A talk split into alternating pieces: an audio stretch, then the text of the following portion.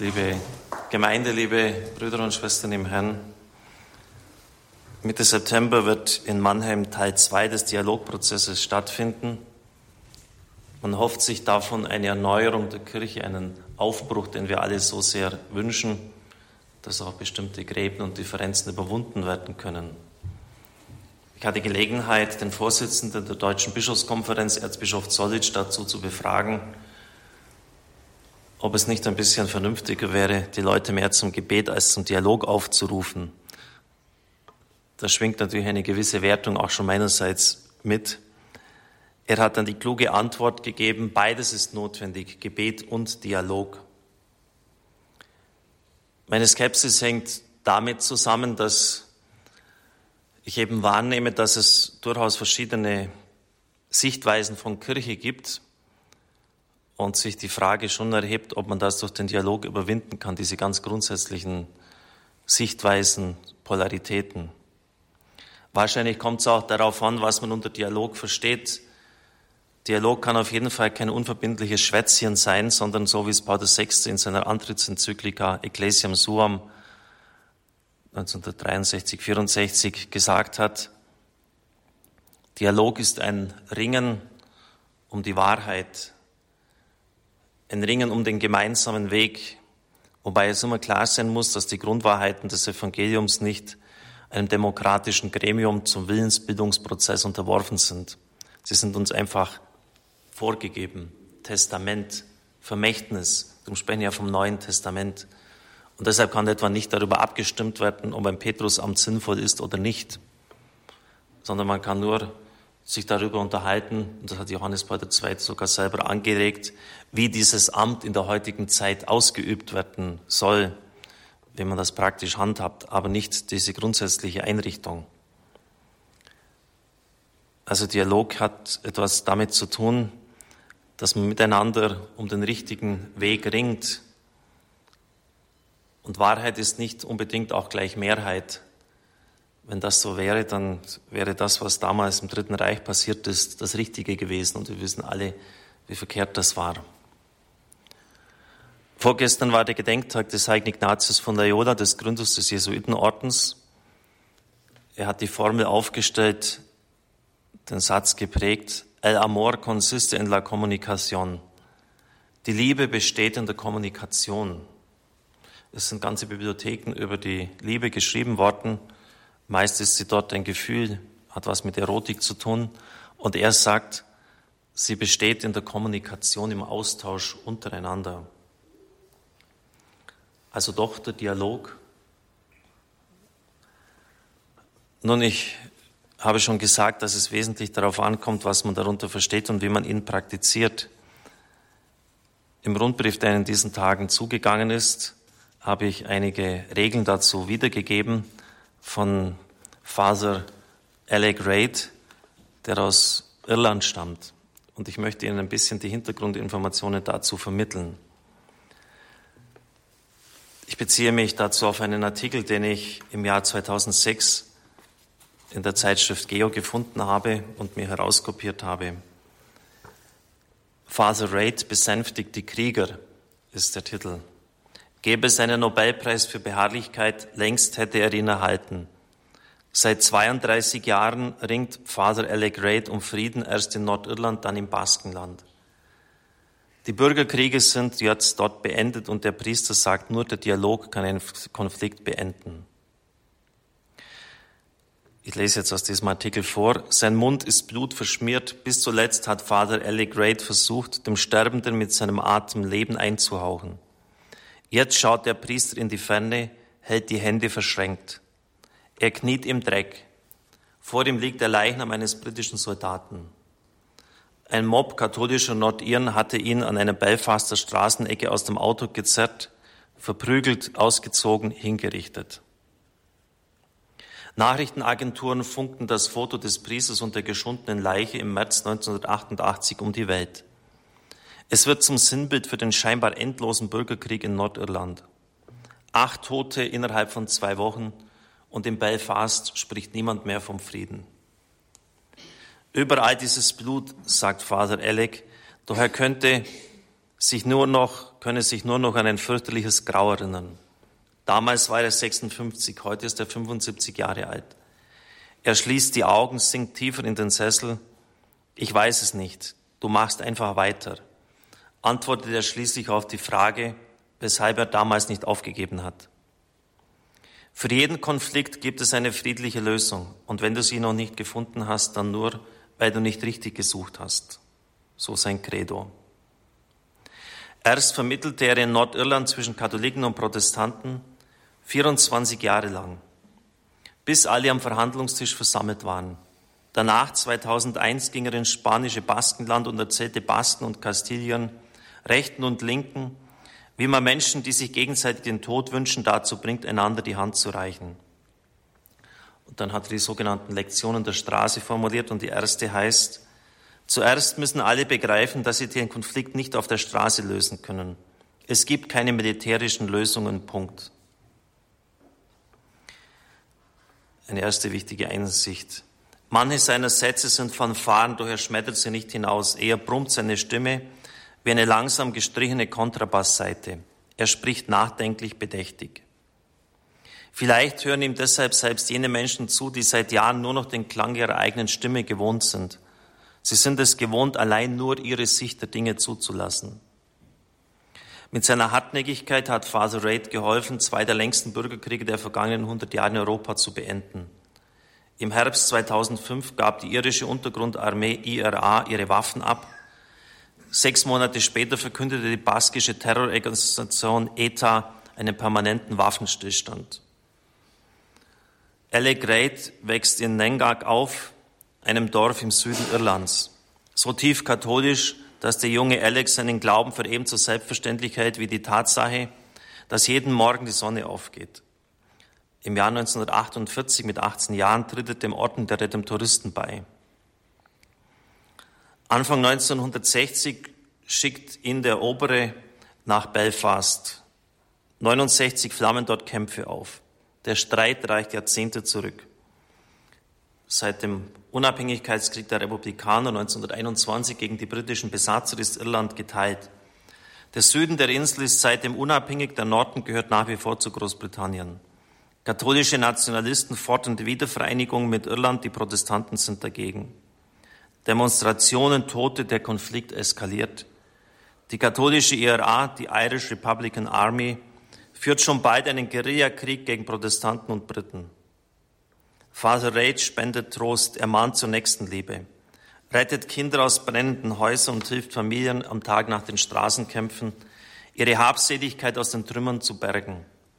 Er rettet Seelen, doch keine Leben. Die Toten auf den Straßen sind seine Niederlagen. 1974 besucht er eine Familie, die Totenwache hält für den ermordeten Sohn. Während er mit den Eltern betet, wirft sie eine junge Frau neben dem Sarg zu Boden und beginnt zu klagen. So bitterlich, dass der Priester dies für den Rest seines Lebens nicht mehr vergessen wird. Es brach mir das Herz. Ich dachte, kann ich denn gar nichts tun, dass Menschen so leiden müssen? Reid beschließt, verzweifelt, größenwahnsinnig die IRA dazu bewegen, die Waffen niederzulegen. Ihre sind Friedenspläne. Sie interessieren niemanden. Die IRA hat immer dieselbe Antwort. Erst wenn die Briten ihren Abzug erklären, hören wir auf, keinen Tag vorher. Es war, als würde der Pater Steinen predigen. Der Armenpriester wird zum Geheimdiplomaten als IRA-Gefangene Anfang der 80er Jahre in den Hungerstreik treten, bekommt er den Spitznamen Behind the Scenes, weil er den Gefangenen versichert, im Hintergrund werde alles getan, ihre Forderungen zu erfüllen. Doch die Diplomatie versagt, zehn Hungerstreikende sterben. Father Reid erleidet einen Nervenzusammenbruch, der ihm den Tod so nahe bringt, dass die Kirche ihn nach Rom schickt, damit er sich dort erholt. Der Arzt verbietet ihm, je wieder Nordirland zu betreten. Ein Jahr später kehrt Father Reid dennoch zurück in seine Belfaster Missionskirche. Er kann nicht aufgeben, selbst wenn es ihm das Leben kosten sollte. Er nimmt Kontakt mit Gary Adams auf, Jerry Adams auf, dem Vizepräsidenten der IRA-nahen Sinn Fein-Partei. Reid drängt zur Eile. Jede Sekunde, die wir untätig sind, kann ein Mensch sterben. Doch die Situation ist verfahren. Die IRA kann keinen Waffenstillstand erklären, ohne Zugeständnisse dafür zu bekommen. Sie würde sonst ihr Gesicht verlieren. Doch solange sie weiterhin mordet, kann keiner mit ihr oder Sinn Fein verhandeln. Faser Raid begreift, dass es keinen Frieden geben wird, wenn nur einer gewinnt. Weil dann, solange nur, wenn keiner gewinnt, wenn nur dann keiner verliert. Also, das ist der zweite Punkt, den man in diesem Dialog festhalten muss. Außerdem, dass die Gewalt auf der Straße den Krieg nicht beendet. Es darf keiner das Gesicht verlieren. Er hält diese Einsichten in den Lektionen der Straße fest. Nur der Dialog kann diesen Krieg beenden. Dialog bedeutet nicht in erster Linie zu reden, Dialog heißt zuhören, das ist der dritte Punkt. Er selbst ist der beste Zuhörer. Im Gespräch schließt er die Augen, um sein Gegenüber nicht zu irritieren, presst die Fingerspitzen seiner Hände gegeneinander und senkt den Kopf leicht auf die Brust und hört zu, stundenlang, tagelang, wenn es sein muss, bis alle Wut herausgeschrien ist. Also dritter Punkt war zuhören, einfach mal schweigen und den anderen reden lassen. Seine Lektionen verdichten sich zu Wahrheiten, die simpel klingen, den Todfeinden in Belfast aber schier Unmögliches abverlangen. Der vierte Punkt, Dialog geduldet, duldet keine Bedingungen. Vielleicht wird am Ende eines Tages ein vereintes Irland stehen, vielleicht auch nicht. Protestanten und Katholiken, Kameraden und Freunde haben ihr Leben für ihre Sache gegeben. Viele Unschuldige sind gestorben. Ist es Menschen zuzumuten, diese Opfer zu ignorieren und mit ihren Mördern Frieden zu schließen? Darf man mit Terroristen verhandeln? Wer einen bewaffneten Konflikt lösen will, muss mit jenen reden, die schießen. Aber was wiegt schwerer, Gerechtigkeit oder Frieden? Denkt Reid an die Opfer, wenn er mit den Tätern spricht? Ich vertrete das nächste Opfer, das es nicht geben darf, sagte bedächtig. Ich vertrete die Eltern dessen, der nicht getötet werden soll. Die junge Frau, deren Ehemann nicht sterben darf. Anfang der 80er Jahre schreibt Reid an die irische Regierung in Dublin. Er will eine politische Front aller Iren schaffen, die stark genug ist, den bewaffneten Kampf dem Boden zu entziehen.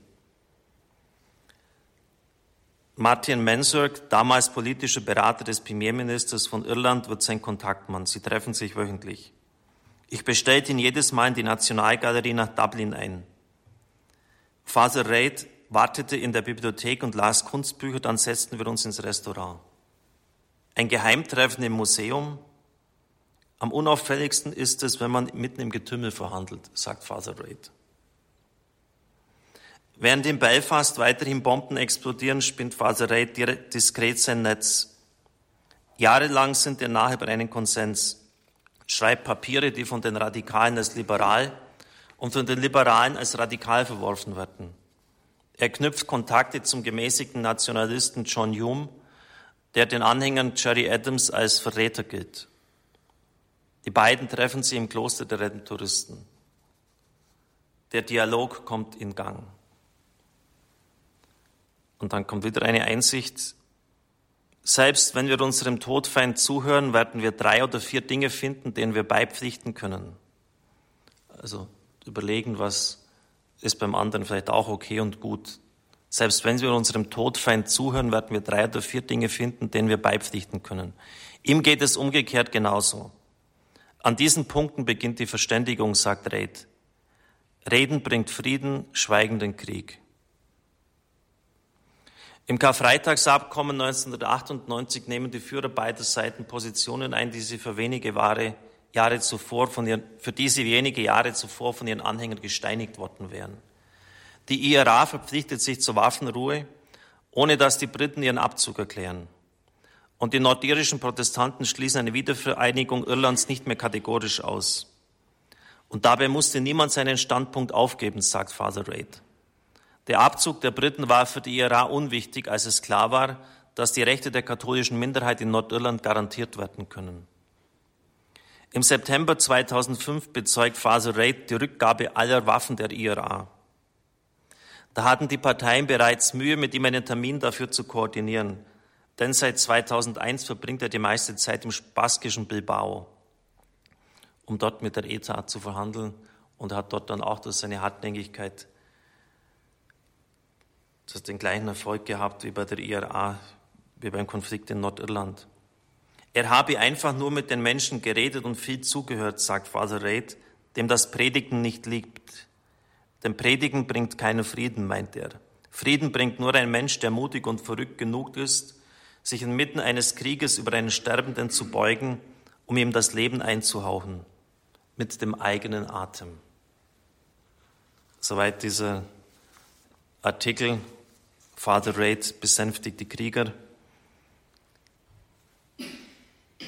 das, was er zum Dialog geschrieben hat und was ich im Rundbrief in den entscheidenden fünf Punkten Ihnen kommuniziert habe, das ist wirklich ein Beitrag zum Dialog.